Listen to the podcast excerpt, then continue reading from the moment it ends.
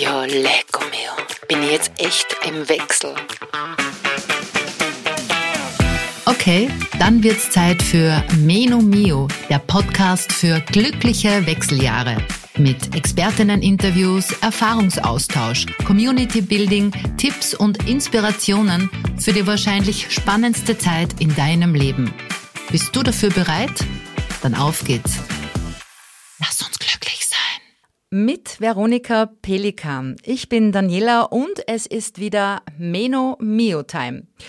Ist das nicht klasse, wenn man beginnt, sich mit der, ich sage mal, Wechseljahre-Bubble irgendwie zu beschäftigen, dass einem immer mehr Personen, Bücher, Themen und eben auch Internetplattformen vorgeschlagen werden, wo es ganz viel Info gibt, eben ja, nona nicht zum Thema Wechseljahre.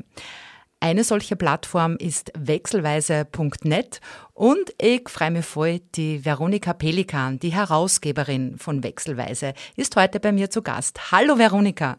Hallo Daniela, danke für die Einladung. Veronika, Wechselweise ist das Portal für eine neue Lebensphase, steht in deiner E-Mail-Signatur.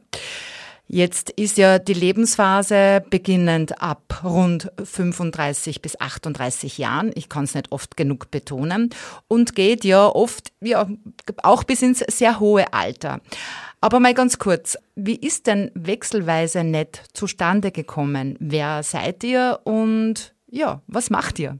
Naja, zustande gekommen ist es eigentlich die Idee während des Lockdowns. Da haben wir viel Zeit gehabt und haben keine anderen äh, Projekte gehabt. Dann hat mich eine Kollegin darauf angesprochen, da wollte irgendeine Firma einen ähm, Blog zum Thema Wechseljahre machen, der hat sich dann zerschlagen.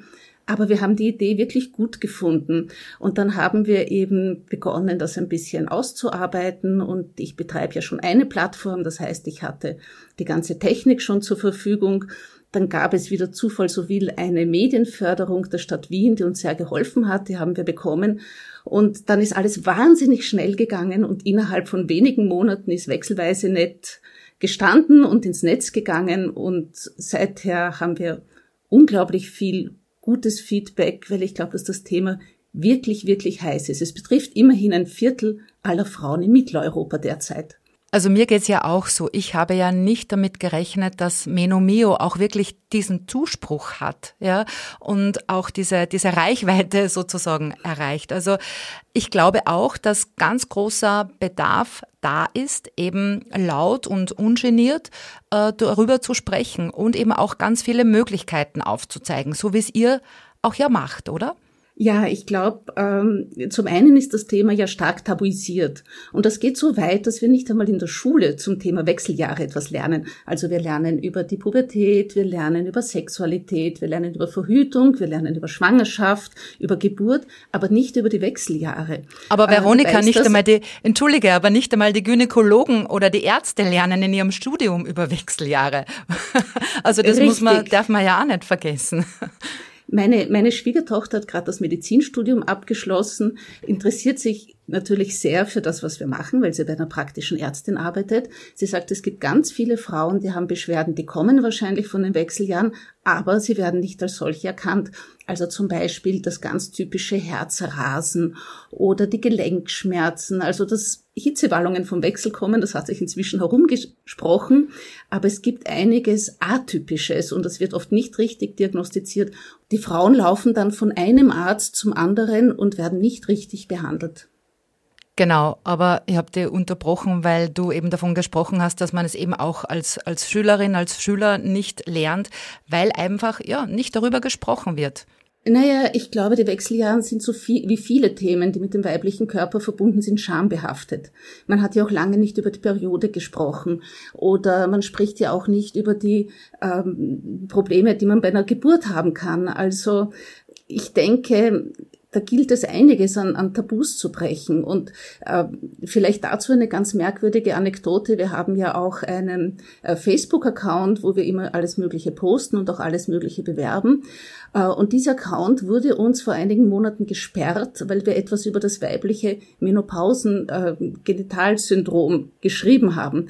Und das ist an sich eine Krankheit, die behandelt gehört. Aber Facebook hat gesagt, na ja, das ist da unten bei der Frau, also es kann sich nur um etwas Unanständiges handeln. Und das finde ich ganz schrecklich. Also genau das ist es ja. Ja, also dieses da unten, naja, und die Frauen ab einem gewissen Alter, also auch dieses immer ab einem gewissen Alter, ja, äh, einfach in so eine Ecke zu drängen, wo man, wo man natürlich nicht sein möchte.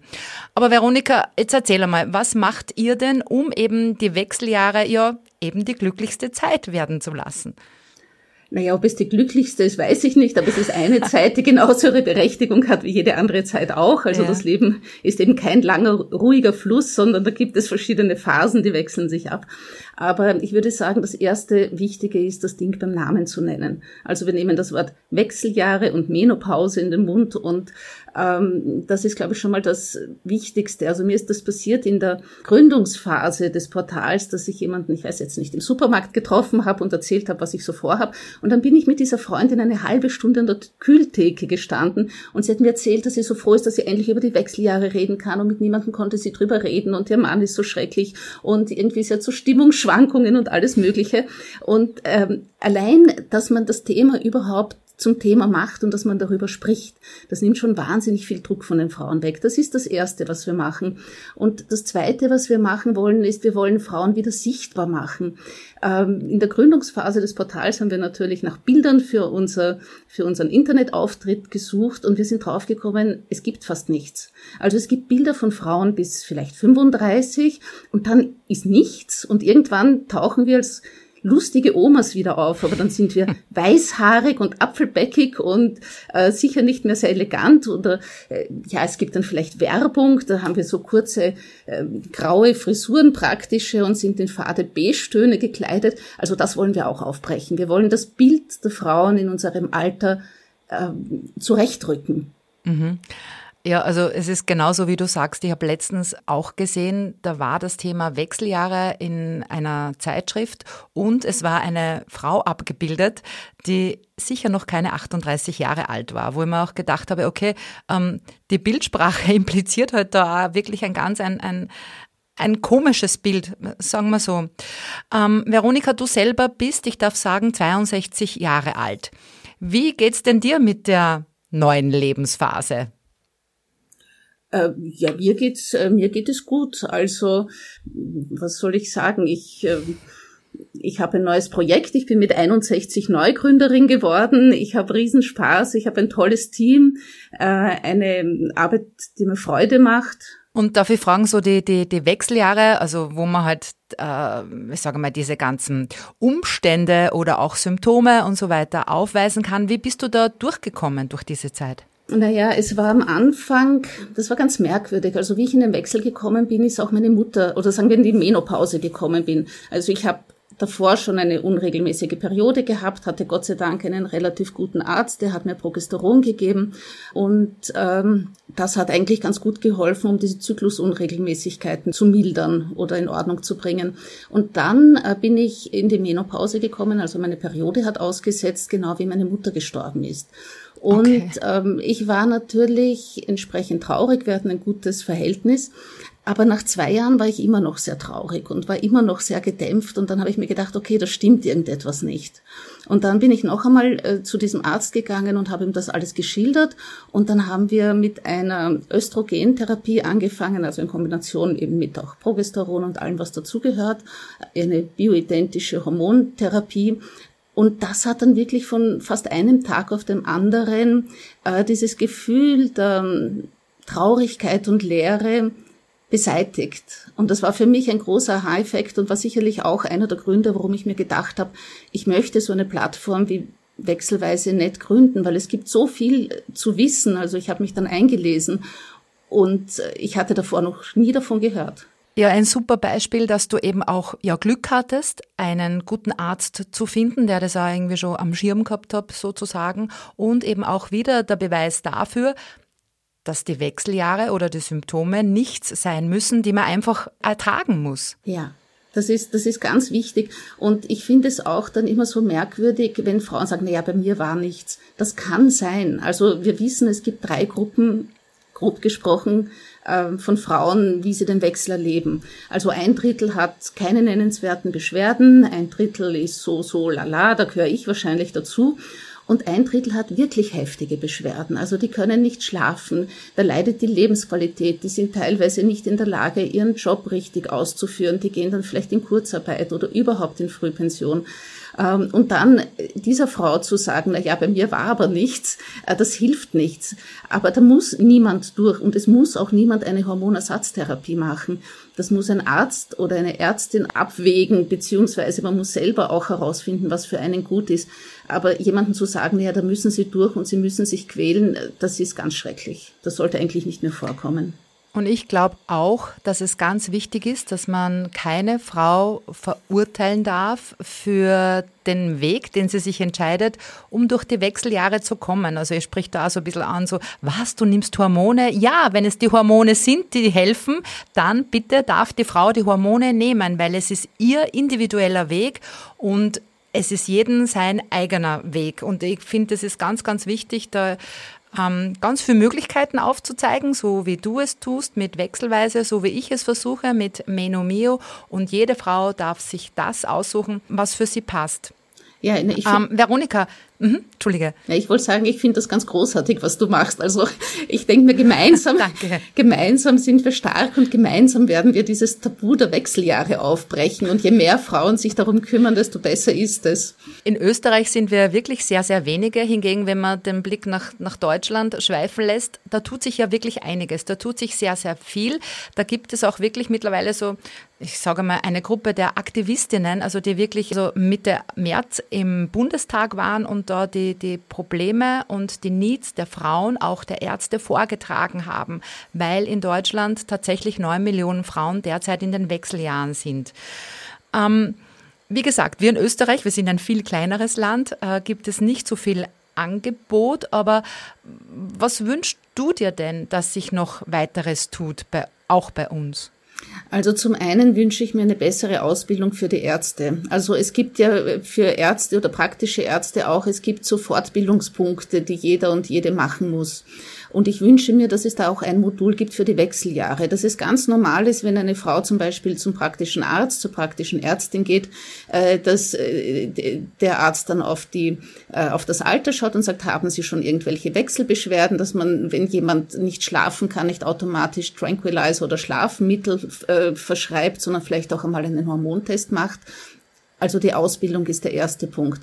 Das Zweite, was ich mir wünsche, ist, dass wir in der Schule schon besser aufgeklärt werden. Natürlich ist alles urpeinlich, was man über Sexualität in der Schule lernt, daran erinnern wir uns noch. Aber ich habe es zumindest einmal gehört, dass es so etwas wie die Wechseljahre gibt. Und wenn ich dann dahin komme, erwischt mich das nicht kalt. Ich muss sagen, ich war eine Zeit lang sogar Gesundheitsredakteurin bei der Tageszeitung Der Standard und als ich in den Wechsel kam, wusste ich nicht, was mit mir passiert. Das finde ich ganz schrecklich. Also diese zwei Wünsche sind für mich das Wichtigste. Jetzt gibt es ja wechselweise schon eine Zeit lang und ihr habt ja ganz, ganz viele Themen am Portal für die Frauen zugänglich gemacht. Aber was kann man denn so herauslesen aus dieser Zeit? Was sind denn so die brennendsten, sagen wir mal, drei Themen, die die Frauen interessieren?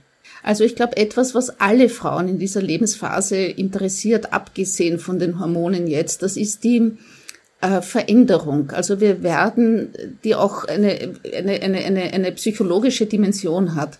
Äh, wir sind ab einem gewissen Alter nicht mehr gebärfähig. Und das ändert ganz wesentlich die Position, die wir in einer Gesellschaft oder auch in einer Partnerschaft haben.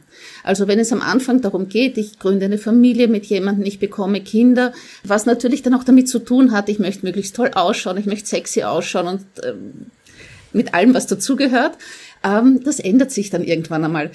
Für viele Frauen ist es natürlich ein Schock, weil auch die Männer sehen einen dann anders.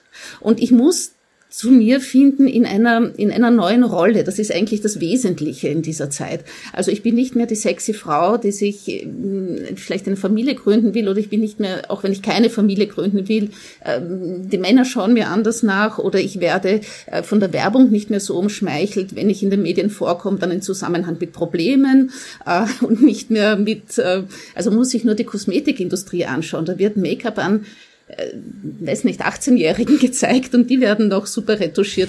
Aber mit 45 will ich ja auch noch schick ausschauen, aber da habe ich überhaupt keine Vorbilder. Also das sind lauter so zum einen die körperlichen Veränderungen, mit denen ich fertig werden muss zum anderen die gesellschaftlichen ähm, Konsequenzen, die es hat, wenn ich älter werde.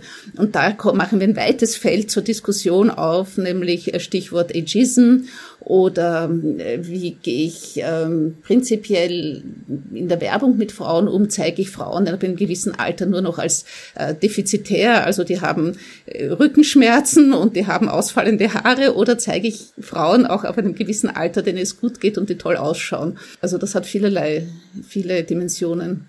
Ja.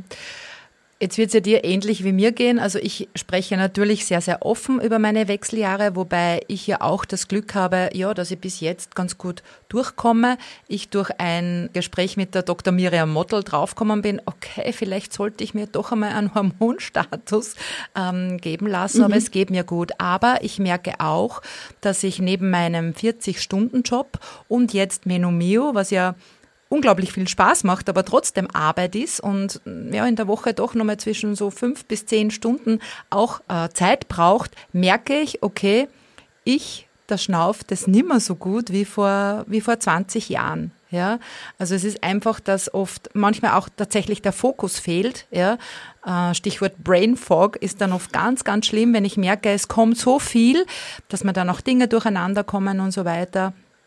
Also, was ich sagen möchte, ich spreche natürlich, ja, ich bin 48 Jahre, ja, ich bin mitten in den Wechseljahren, nein, ich habe keine Ahnung, was auf mich zukommt. Ja. Und möchte auch ein bisschen dafür sensibilisieren, dass man ja auch Frauen in den Wechseljahren ganz anders wahrnehmen kann. Also eh, ähnlich auch so wie du, du hast mit 61 noch einmal gegründet und wirst deine Geschichte ja auch erzählen. Ja, ja, ja. Also äh, wie soll ich sagen? Ich glaube, ich glaube, je mehr wir als Frauen darauf dressiert wurden, gesellschaftlichen Bildern zu entsprechen, desto schwieriger ist es dann in den Wechseljahren. Also ich bezeichne mich gerne und überall als Feministin. Also ich habe traditionelle Frauenrollen ähm, immer schon ein bisschen in Frage gestellt. Ähm, deshalb, äh, wie soll ich sagen, war es mir nicht so wahnsinnig wichtig, dass jemand sagt, okay, ich bin die Schönste, meine Haare sind immer perfekt. Aber ähm, wenn ich, äh, wenn ich da vielleicht nicht so die Selbstsicherheit habe, dann wird das für eine Frau in diesem Lebensalter wirklich, wirklich schwierig. Und unsere Gesell und das hat jetzt dann nichts, nicht nur mit den körperlichen Beschwerden, die ich vielleicht habe oder auch nicht habe, zu tun, sondern das hat wirklich damit zu tun, wie werde ich von der Gesellschaft gesehen und wie positioniere ich mich da. Und ich glaube, da brauchen wir starke und gute Rollenvorbilder. Und deshalb ist das, was wir machen, glaube ich, so wichtig, dass wir Frauen Alternativen aufzeigen, wie sie sich sehen können, äh, wie sie sich positionieren können. Und vor allem äh, mit 48 ist das Leben nicht aus. Da hast du noch wahnsinnig viel Gott Zeit, nicht. wahnsinnig viel vor dir und irrsinnig viel zu tun. Und das ist ja eigentlich auch spannend. Und ähm, auch wenn dann der Fokus vielleicht nicht mehr auf der Familiengründung liegt, aber es ist eine tolle Zeit. Also ja, so viel kann ich schon vorausschicken. okay, ja, super. Ähm, neben diesen ganzen Themen im Allgemeinen, die ihr aufmacht, wo ihr auch ein bisschen Mut macht, so neben neue Role Model äh, zeigen wollt, äh, ich finde es ja total spannend, dass ihr auch Ratgeber habt. Also im Sinne von, Stell doch folgende Fragen einmal deinem Frauenarzt, ja, wenn mhm. du eben so ab 35, 38 Jahre bist, weil ich glaube, das ist auch für viele ja schwierig. Also wenn nicht vom Arzt kommt, ja, sie könnten im Wechsel sein, dass man eben selber den Arzt darauf sensibilisieren muss. Also auch diese Themen kommen beim Wechselweise nicht zur Sprache und, und finde es ja sehr wertvoll.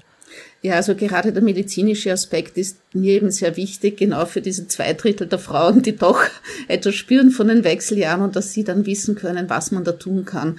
Ähm, es gibt ja vor allem um diese Hormonersatztherapie viele, viele, viele Missverständnisse. Da gab es einmal so um die Nullerjahre, also so 2000 rum, eine Studie, eine groß angelegte amerikanische Studie. Da hat man vielen Frauen relativ wahllos Hormone gegeben und das waren auch keine bioidenten Hormone, sondern Equine, also aus Stuten, Urin hergestellte Hormone. Und dann ist man draufgekommen, ups, das hat ja Nebenwirkungen und das Brustkrebsrisiko ist erhöht und alles Mögliche auch.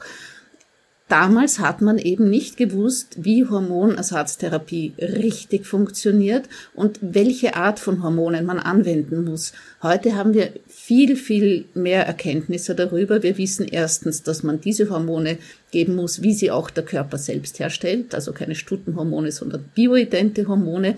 Und man weiß, dass es ein sogenanntes Window of Opportunity, also so ein goldenes Zeitfenster gibt, wann man idealerweise mit einer Hormontherapie beginnt.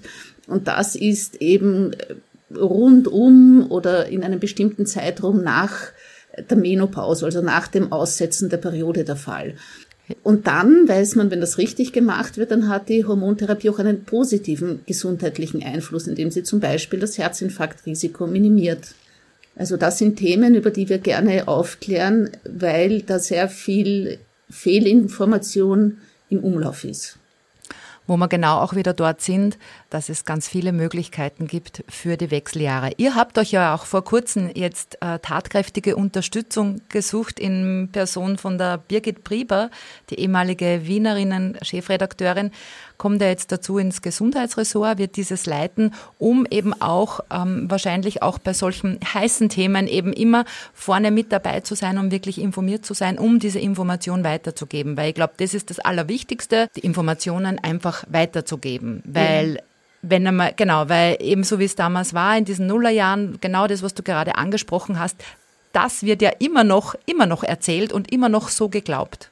Ja, ja, richtig. Und deshalb haben wir ja auch unsere wechselweise Experts, also Expertinnen und Experten. Also man kann über unsere Plattform auch mit Spezialisten und Spezialistinnen Kontakt aufnehmen und sich beraten lassen. Also wir haben einige namhafte Gynäkologinnen, die uns unterstützen äh, oder ähm, Ärztinnen anderer, ähm, zum Beispiel Urologinnen, also Thema Inkontinenz, das ist ja auch ein, ein heißes Tabuthema, aber auch Sportmedizinerinnen, Ernährungs Expertinnen, weil es gibt wahnsinnig viel, ähm, dass man über diesen Zeitraum wissen kann. Und wichtig ist auch zu wissen, dass jede Frau anders ist. Also man kann jetzt nicht ein Rezept geben und sagen, na ja, und das ist jetzt für alle passend, sondern es muss wirklich jede Frau für sich das finden, was ihr gut tut und dazu äh, braucht sie qualifizierte Ansprechpersonen. Und auch diese Lücke wollen wir schließen, weil, wie du vorhin richtig gesagt hast, also das Wissen bei Frauen, Ärztinnen und Ärzten ist oft lückenhaft und äh, wenn ich merke, dass äh, die Person, wo ich mich in Behandlung begebe, keine Ahnung hat,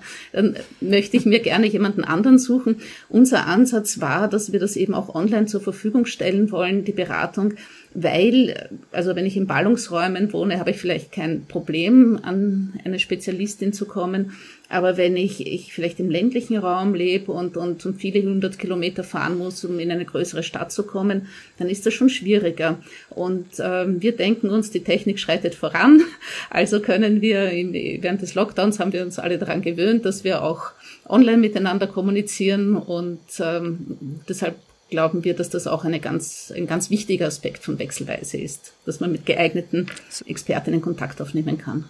Super. Und man kann ja, glaube ich, auch direkt Fragen an euch richten, oder?